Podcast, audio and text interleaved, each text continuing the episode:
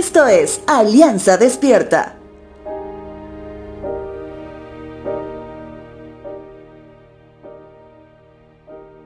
Si hablamos de contentamiento, usualmente podemos hablar de lo que el apóstol Pablo le dice a los creyentes de Filipos en el capítulo 4.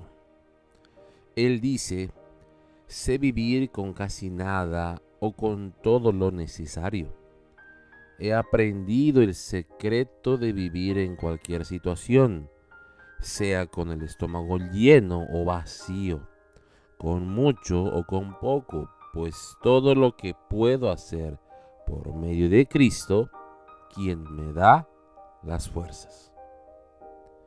El contentamiento bíblico es una confianza interna en la soberanía y la bondad de Dios que produce el fruto de gozo, paz y acción de gracias en la vida de un creyente.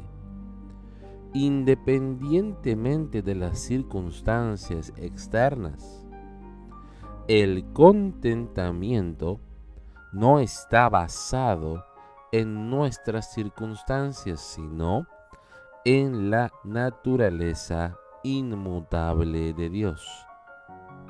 Ahora, si nos vamos al libro de Proverbios, que siempre hace gala propia de la sabiduría de Dios, nos podemos encontrar con el capítulo 17, que en su verso primero dice, mejor comer pan duro donde reina la paz, que vivir en una casa llena de banquetes donde hay peleas.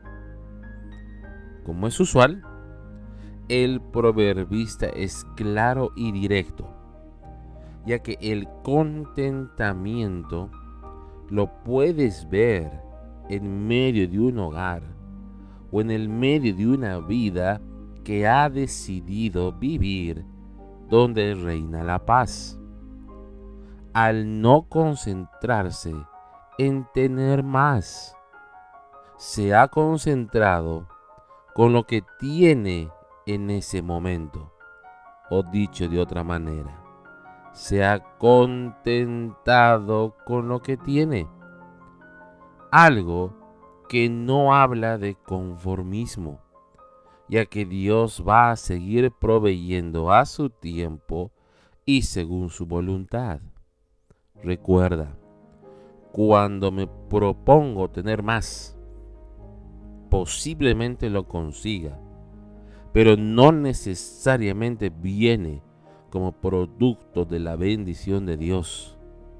Bendición que solo lo puedes encontrar en una vida donde reina la paz, en una vida que ha aprendido a estar contenta.